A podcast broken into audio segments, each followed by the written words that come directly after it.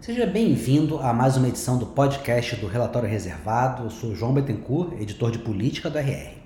Hoje a gente vai falar de como a entrada do Arthur Lira no governo pode ter efeitos diretos sobre a política econômica e as preocupações fiscais, dando um breve pulo nos resultados e projeções pós-Lula na ONU. Aliás, o Lira estava lá, atentíssimo ao discurso do Lula, dizem as mais línguas que estava meio entediado, mas é, há uma divergência sobre o tema, mas estava lá do ladinho do Lula na comitiva em Nova York.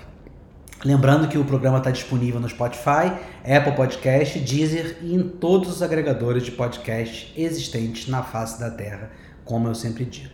Bom, vamos falar primeiro do Lula na ONU. Quer dizer, ao ligar os temas clássicos do seu discurso, a desigualdade, a fome, uma coisa que o Lula sempre fala, mas ligando isso com a questão climática, ele conseguiu dar muita ressonância. Né? Hoje isso é uma questão econômica e geopolítica muito maior do que era nos governos anteriores dele. É, quando o Lula apareceu na ONU outras vezes, quando ele falava de Amazônia, de meio ambiente, isso era mais uma questão muito mais ideológica, uma ideia de preservação, uma questão quase utópica, embora a gente vê hoje já fosse um problema premente. Mas hoje, isso já está ligado, na verdade, a uma discussão muito grande sobre como vai ser o modelo de desenvolvimento e como vão se dar os protagonismos econômicos, sociais e políticos nas próximas décadas e as mudanças que isso vai acarretar na posição dos países é, em todo o mundo. Então, tem um peso geopolítico de planejamento, de visão econômica, a maneira de você pensar o desenvolvimento sustentável e os temas que estão ligados a isso que o Lula trouxe, da energia limpa, da capacidade de crescer com sustentabilidade, da própria economia da floresta, da economia ligada é, à preservação, às alternativas de desenvolvimento sustentáveis, isso é um fator muito mais decisivo na visão de como o mundo vai crescer nos próximos anos, de quais países vão ter mais ou menos poder. Né? Nesse sentido, o Brasil também passa a ter uma importância geopolítica, e isso é percebido lá fora diferente, porque a questão da energia limpa passa a ser uma vantagem efetiva, não dentro de um ideal, mas uma vantagem econômica importante para o Brasil. A Amazônia passa a ser uma vantagem econômica, não só a matriz energética brasileira, é, como a própria economia da floresta, como a economia de, de carbono, né, como a, você pode pensar até nos mananciais de água que o Brasil tem, sem falar nas vantagens, né, de novo da energia, mas da energia eólica e da energia solar. Então tudo isso passa a ter um caráter estratégico muito maior do que tinha antes e também de atrair o interesse, não apenas o interesse de ver no Lula um representante, mas o interesse diretamente em termos de investimento. Né? Então quando o Lula agrega a questão das desigualdades que ele sempre fala e do desenvolvimento, das cobranças aos, aos países ricos. A essa temática, ele dá uma ressonância, um impacto muito maior e muito mais concreto ao discurso dele. Isso fora o fato de que ele consegue também no mundo em transformação muito rápida, em que você tem bate a porta, né, esse enfrentamento entre China e Estados Unidos, em que a lógica multipolar, a própria organização da ONU, né, a organização da governança global é muito mais complexa, mais frágil, mais incerta, incerta, o Lula consegue atuar como uma espécie de porta-voz dos emergentes, não dos gigantes, né? não dos, dos emergentes ou dos países em desenvolvimento que a gente pode ver nos BRICS, a Índia, a China, que tem um peso em si, mas como uma espécie de porta-voz de liderança que pode vocalizar demandas dos países africanos, de parte da América do Sul. Não à toa? Ele fez aquele aceno que é uma questão cultural. Então, o Brasil tem laços culturais e o PT tem laços culturais históricos com esse tipo de representação, mas novamente, isso hoje também ligado ao tema da sustentabilidade, ligado ao fato de que os países mais pobres são os que já sofrem, os que mais vão sofrer com a questão climática, ligado ao fato de que a cobrança por verbas, por recursos é, dos países mais ricos, ela é uma bandeira muito mais forte e que ressoa, por exemplo, muito mais nos jovens do que há, há 20, 30 anos atrás. Então não é à toa que o Lula é, fez questão de fazer aquele, aquela citação, como o FMI empresta mais para a Europa do que para a África, esse é um movimento diplomático também, assim como não foi à toa que ele citou uma série de conflitos antes de chegar no, na, no da Ucrânia, isso foi parte da força do discurso dele, porque nesse âmbito o Lula tem muito mais capacidade, e o Brasil tem muito mais capacidade de exercer uma liderança do que como negociador de uma guerra é, na Europa, na qual os Estados Unidos têm interesses geopolíticos profundos e muito diretos, nas quais os Estados Unidos vai querer, vai forçar uma situação de liderança, até porque não tem outra escolha, é o papel que os Estados Unidos têm mesmo, e ao lado da própria Europa, né, da OTAN. Então é muito mais fácil o Brasil entrar. O Brasil tem muito mais capacidade de mostrar liderança, tem muito mais repercussão para o seu discurso ao se mostrar como uma liderança dessa voz desse emergente, do sul global, do que tem ao falar da Ucrânia. Então, nesse sentido, ele também foi muito feliz e conseguiu ter mais impacto, porque ele minimizou, sem abandonar, mas as partes nas quais o Brasil tem menos capacidade de impacto e na qual ele é lido de uma forma mais frágil, como é o caso da Ucrânia, e ele maximizou as áreas nas quais, tanto ambiental como nessa liderança entre os emergentes, na qual o Brasil é visto como tendo um papel já estrategicamente mais forte. Né? Porque ele tem ligações culturais, ele tem esse eco, ao mesmo tempo ele é grande e rico o suficiente para conseguir dar mais dimensão a essa voz, se associando a voz dos países mais pobres, mas dando, sim, mais ressonância a isso, algo que ele não, não consegue fazer tanto na Ucrânia, que já tem é, uma ressonância enorme. O Lula também consegue dar voz a uma série de pautas progressistas, a ideia de um país que representa esse sul global, mas por um viés democrático, então também tem muito mais aceitação aí dentro, não só do, do Ocidente, dos governos ocidentais, mas dentro da opinião pública desses países, porque não é todo mundo que vai achar sensacional que o, que o Lula esteja vocalizando pautas vistas como progressistas, falando em é, LGBTQI+, é, falando em acrescentar um décimo oitavo objetivo aos objetivos do desenvolvimento sustentável da ONU, que é o combate ao racismo, à discriminação. No entanto, isso fala, sim, para um público que é muito grande, que não é total, mas para um público que é importante, que é grande e que também consegue enxergar no Lula aí é, um fator de liderança. Ao mesmo tempo, a gente viu agora na reunião com, o Biden, ele também está conseguindo explorar muito melhor as convergências que ele tem com os Estados Unidos. Porque a gente viu no discurso do Biden e viu no discurso depois, na Ucrânia não há convergência. Em relação a essa parte dos interesses geopolíticos, não há convergência, pelo contrário, é uma visão diferente. Mas, pessoalmente, em muitas outras áreas, o Lula e o Biden são muito próximos. O Biden é, um, é o presidente possivelmente mais próximo do Lula de todos com os que ele conviveu e de todos com os quais é, o PT conviveu. A gente pode citar duas coisas. Né? Primeiro, o Biden tentou passar e ainda conseguiu o maior programa de investimentos estatais nos Estados Unidos em décadas.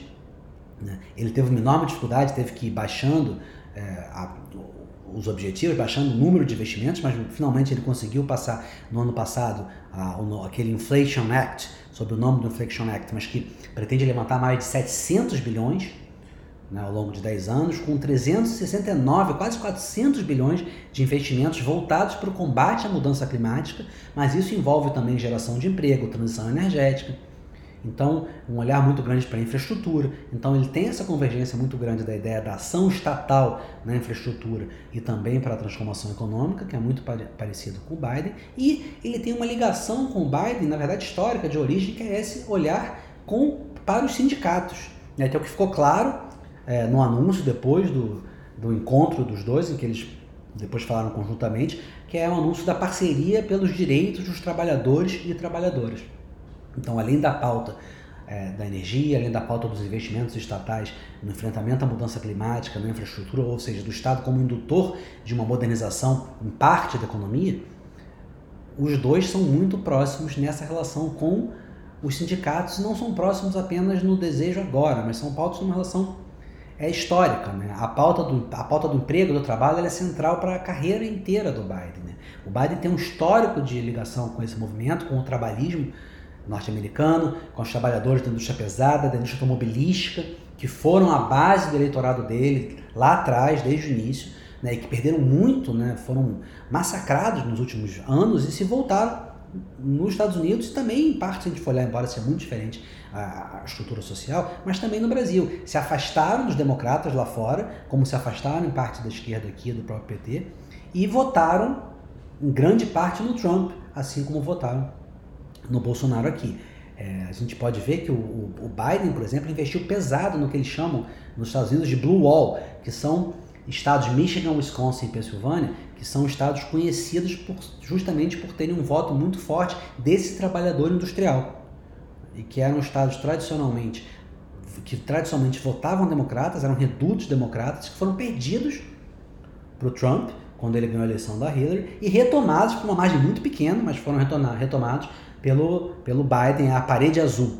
Né? Nos Estados Unidos são três estados, um do lado do outro, que formavam esse reduto que foi retomado pelo Biden com base nesse discurso dele muito voltado para esse trabalhador, é, para esse, para os sindicatos, para esse tipo de voto.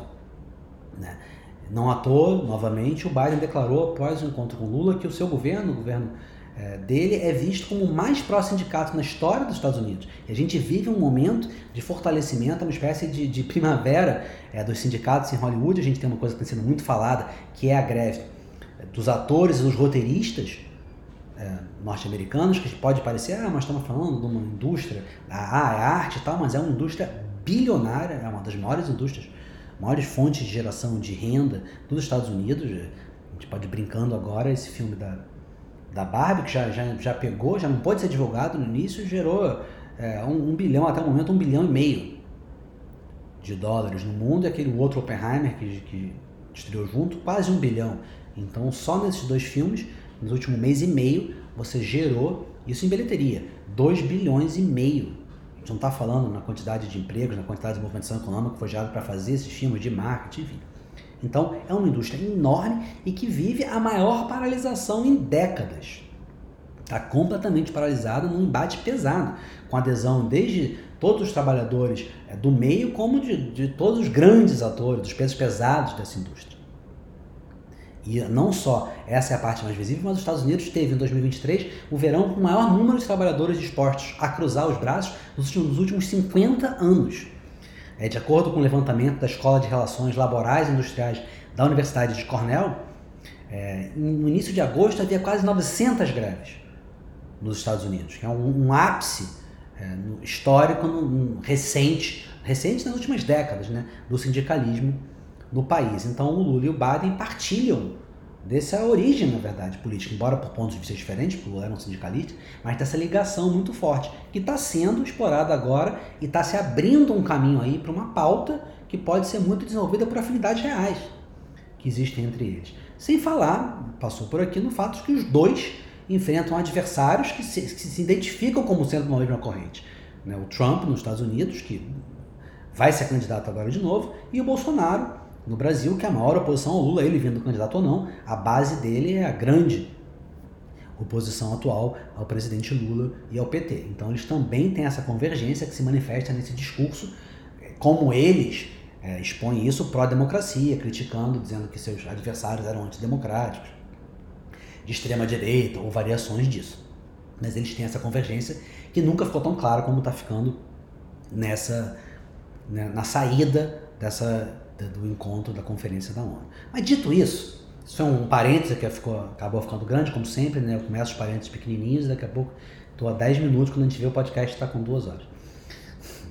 Mas, agora falando sério, dito isso, que eu, que eu anunciei lá em cima, que era o grande tema, para a economia brasileira, hoje, para os prognósticos da economia brasileira, na prática, a análise mais importante não é sobre o Lula, e sim sobre um dos seus convidados na viagem, o Arthur Lira, presidente da Câmara.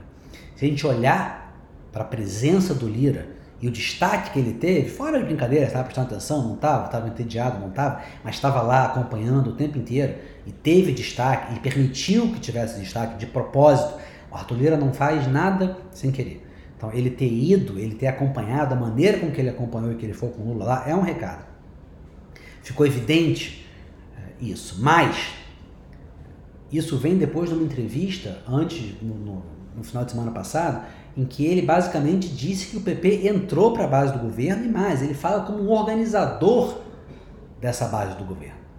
É verdade, a gente pode ter mil julgamentos e mil avaliações, que para isso saiu o orçamento secreto como grande aglutinador e entrar nos ministérios, né, do esporte, de portos, aeroportos, sendo que o de esporte diretamente com o PP, com o Fufu, aliado dele, a FUNASA, aí já com republicanos, e sobretudo a Caixa Econômica. Caixa Econômica que o Lira declarou abertamente, sem nenhuma construção do governo, que é quase um feudo dele, que ele recebeu o compromisso do presidente de, de escolher não só o presidente, como as 12 diretorias, nem mesmo como um, uma concessão, como um acordo com o PP, mas como um acordo mais amplo do que o PP, que passa por ele como grande organizador. A gente pode achar que isso é fisiológico, amoral, um convite à corrupção, o que for. Mas no âmbito político, o que o Lira está dizendo é que ele vai usar esses ativos, a presidência, as 12 diretorias da Caixa, não apenas como uma, uma troca com o governo, mas para negociar em nome do governo. Foi assim que ele pôs a questão. Pode-se até se pagar um preço, um preço, claro, Lula paga um preço. Agora, tem dois aspectos. Por um lado, no fundo, é melhor que o Lira fale abertamente disso. Porque se houver corrupção na Caixa ali na frente, é óbvio que vai ter desgaste, vai ter cobrança, vai se dizer, pô, o Lula entregou, né? Entregou o banco né, aos lobos, deixou de ter política, entregou para fazer acordos. No entanto, é melhor enfrentar a acusação política de que ele entregou a Caixa ao PP, ao Arthur Lira, do que a percepção de que foi ele que organizou a corrupção, de que ele se beneficiou diretamente disso. O PT pagou muito mais o preço lá atrás tanto no mensalão quanto depois no petrolão, pela ideia de que ele coordenou a corrupção do que pela ideia de que houve corrupção no governo dele. Foi uma coisa que o Bolsonaro fez muito melhor nesse sentido. Ele conseguia sempre se separar. Houve corrupção porque fulaninho fez aquilo ali. Houve corrupção porque, apesar de ter menos ligação com o partido, porque o Bolsonaro tinha uma, uma, uma montagem de governo que passou pelo orçamento secreto, passou por uma ligação com os partidos que era diferente do clássico do presidencialismo de coalizão. Isso ainda se torna mais forte porque com a polarização dos últimos anos, a linha de corte, quer dizer, a tolerância dos dois lados, ficou muito maior. É muito maior a tolerância da base petista, mesmo da base da esquerda, com qualquer denúncia hoje, depois do impeachment, depois do Bolsonaro, do que era com a Dilma. Assim como é muito maior a tolerância com as denúncias sobre Bolsonaro, diante da imagem que ele está em uma guerra com o PT e com o socialismo, do que era na centro-direita ou no centro na época dos, do, na época dos tucanos. Né? Então, a gente já tem é, esse acordo público e notório falado, talvez com uma abertura que seja quase chocante, mas que na verdade é melhor, é melhor que seja feito às claras, para se enfrentar depois o desgaste que existiria de qualquer maneira se houver algum problema na caixa, do que se a imagem fosse feita por baixo dos panos, como se fosse o próprio PT ali, e não abertamente uma negociação. Agora, o que é essencial? Para o governo, para a pauta econômica. Mais essencial do que isso, o Lira começa a falar como se ele atrelasse o seu destino, os seus interesses políticos aos do governo. Como ele fez, de certa forma, embora um estilo diferente, com o Bolsonaro, especialmente na reta final, e aprovou tudo. Aprovou tudo que o Bolsonaro queria.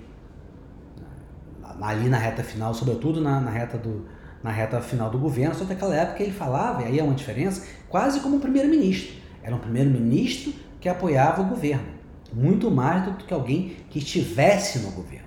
Então ainda tem um pouco esse twist, quando o, né, essa, essa virada. Quando o Arthur Lira ganha a Caixa e o Ministério dos Esportes para o PP e para ele, sem falar na FUNASA e no Ministério de Portos e Aeroportos, para os republicanos, mas com quem o Lira tem uma aliança e que ele quer atrair, porque o republicanos pode ser tanto, vir tanto a ser um adversário na sucessão da presidência dele na Câmara, quanto pode ser um aliado. Seja apoiando o candidato Lira, seja o Lira apoiando alguém dos republicanos. Mas o Lira, quando ele, ele fala da Caixa dessa maneira, ele está atrelando o seu poder de atração dentro do Congresso e visando, inclusive, as eleições do ano que vem ao governo. Claro, isso não quer dizer que não vai ter atritos e que não vai ter mesmo faca no pescoço, porque o jogo vai continuar sendo baseado em apostas muito altas. E o Lira continua tendo muito poder, é um jogo dúbio. Ao mesmo tempo que ele se atrela ao governo, ele se põe como negociador da, de toda a Caixa Econômica. De novo, é os dois lados. Ele não fala que a Caixa fez parte de uma negociação partidária, ele fala da Caixa como se fosse uma negociação com ele e como se fosse ele o mediador do acordo que divide as diretorias da Caixa como base de apoio ao governo. Então ele continua sendo o centro, ele continua tendo um protagonismo que nenhum outro presidente da Câmara teve e mesmo que nenhum acordo partidário feito com uma pessoa tivesse. Ele fala como o líder de uma, um conjunto de partidos, não só do PP, mas ainda assim, ele fala como um cara que tem protagonismo, como um cara que está centralizando a negociação, mas como alguém que está negociando para o governo. Então, nesse sentido, o sucesso, a capacidade de gastar né? No caso, a capacidade da Caixa de ter dinheiro para emprestar, isso envolve Minha Casa Minha Vida, envolve PAC, envolve uma, uma, diversos programas diretos e indiretos financiados pela Caixa. Então, a capacidade de ter recursos, de desenvolver projetos populares e, ao mesmo tempo, de dar credibilidade para a política econômica, isso inclui aí o déficit zero, passam a corresponder, pelo menos em parte, ao interesse do próprio Arthur Lira. Porque é dessa credibilidade, é dessa capacidade de gastar que vão vir não só as verbas, como a liberdade para gastar essas verbas. É de conseguir ajudar a pôr em pé a política econômica do governo e ter e ter credibilidade junto ao governo, confiança junto ao governo, é que vai vir a própria existência dos recursos e a capacidade de aplicar esses recursos para os projetos do governo, mas também de acordo com o olhar regional e os interesses, os objetivos eleitorais e político-partidários do Lira. Não é à toa, e, e novamente estou falando não é à toa, porque muitas coisas estão acontecendo interligadas, né, que o Lira mudou radicalmente o tom sobre a aprovação do PL de taxação dos fundos e empresas offshore. Que lá atrás ele falou, primeiramente falou que era contra, depois deixou no ar que podia ser uma volta ao passado, já era uma senha para dizer, ó, eu posso bater. E agora, pelo contrário, ele falou como já dizendo, quando ele deu a entrevista falando da Caixa, que ele estava trabalhando, já deu inclusive o acordo que estava existindo pelo qual ele estaria trabalhando a aprovação. Também não é à toa que ele deixou vazar porque é assim que ele opera, é assim que acontece na política, que ele teria ficado impressionado com o Lula na ONU. Também é um recado. Tudo ele ter viajado é um recado. Essa ideia que busca mostrar uma proximidade com o Lula e uma relação mais orgânica não é à toa. E nesse sentido, a gente não pode se esquecer de alguns fatores também sobre o Lira, porque também há os fatores políticos, há os fatores do jogo e há fatores pessoais também, de como ele se projeta. Ele sempre teve ambições de imagem. O Lira ele é comparado com o Eduardo Cunha, mas é diferente. Ele sempre teve uma outra ambição, ele sempre quis passar essa imagem como o homem de grandes políticas, não só como o cara que é capaz de organizar e ter força no Congresso. Ele sempre quis ser visto como um reformista. Ele bate sempre nessa tecla, o cara das reformas. Né? Foi, foi assim que ele defendeu a aprovação da reforma tributária o tempo inteiro. Ele sempre investe nessa imagem e ele fala isso o tempo de que vai ter um legado, de que a presidência dele na Câmara tem um legado, tem uma visão, tem pautas. Ele tem uma vaidade nesse sentido. É, e dessa forma, essa possibilidade de ampliar a estatura no governo, como fator simbólico de estar na ONU, de dar essa visão do que é um líder do parlamento. Em uma comitiva na qual o Lula está sendo, está tendo um retorno muito bom, está sendo muito solicitado, está mostrando prestígio, está mostrando prestígio para fora está conseguindo emplacar aquela imagem de estadista que o Lula tanto gosta. Então o Lira está lá e está mandando esses recados lá e também está participando desse processo e desse momento no qual o Lula aparece justamente como ele quer aparecer e mostrando como ele quer se diferenciar do Bolsonaro. Né? Todo o que o Lula bate, bateu na campanha, bateu já essa imagem de um estadista contra o cara que era oportunista, contra o cara que fazia um, que não conseguia valorizar o Brasil. Isso não estou entrando no jogo de dizer que isso acontece ou não, mas é, é, a narrativa que o Lula quer criar. Não à toa que ele fala o Brasil voltou. Então, a, o que Lula, a oposição que o Lula quer fazer é do cara que está lá falando para o mundo, liderando os emergentes, liderando uma discussão sobre o, o futuro do mundo, versus o ex-presidente que ia lá e não tinha nenhum encontro e ficava comendo pizza na esquina. É essa a imagem que o Lula quer passar e o Arthur Lira está contribuindo, está participando disso. O que também influencia, também é uma demonstração dele e também influencia na própria vaidade dele. Isso é um ponto. Outro ponto é que o Arthur Lira não vai se reeleger para a presidência da Câmara. E não é muito do estilo dele atuar como uma espécie de eminência parda, que é o que o Columbre, depois que saiu da presidência do Senado, fez. Né? Conseguiu pôr o Rodrigo Pacheco. Fora que o Lira não tem, pelo menos não tem ainda, um aliado no estilo do Rodrigo Pacheco que nunca traiu o Alcolumbre e sempre operou junto com o Alcolumbre, mesmo estando ele sob os holofotes e gostando dos holofotes. Mas ele manteve o tempo inteiro a proximidade e a defesa dos interesses e do poder do Alcolumbre. O Lira não tem essa garantia, até por ser um cara muito peculiar e também ele muito centralizador. Ou seja, ele vai precisar, por um lado, de moeda de troca e poder para fazer o seu sucessor. E é isso que ele está buscando e é isso que ele vai precisar tirar do governo. Nesse sentido, Novamente, à medida que ele se atrela ao governo, passa a ser mais importante para ele que as políticas do governo deem para ele essa moeda de troca, pensando nesse futuro político em fazer o próprio sucessor. Outro ponto. Não é impossível, pelo contrário, a gente está vendo sinais de que o Lira, seduzido que é por essa ideia de imagem, de reformista, de legado, possa querer, ao contrário do que ele fazia, porque não via essa possibilidade do governo Bolsonaro, possa querer ter um outro papel. Quando ele sair da presidência, novamente, nada indicando que ele vai querer essa ascendência parda, já há indicações que ele pode muito bem pensar no ministério. Entrando mais ainda no governo e atrelando mais ainda o destino, os interesses dele ao governo. Foi, foi isso que o André, o André Fufuca, assim que assumiu o ministério, de novo, não é coincidência, aventou o nome do Lira como um ministro em potencial, elogiando, dizendo que ele sempre foi, foi acima da média de tudo que ele fez e seria um excelente ministro. Claro que isso não é agora, mas o fato disso ser jogado ali, no, meio justamente a essa entrada do Centrão, a essas declarações do Lira, do Lira, a viagem do Lira, mostra que há outros caminhos também sendo pensados e aventados pelo próprio Lira que ligam o futuro político dele ao do governo.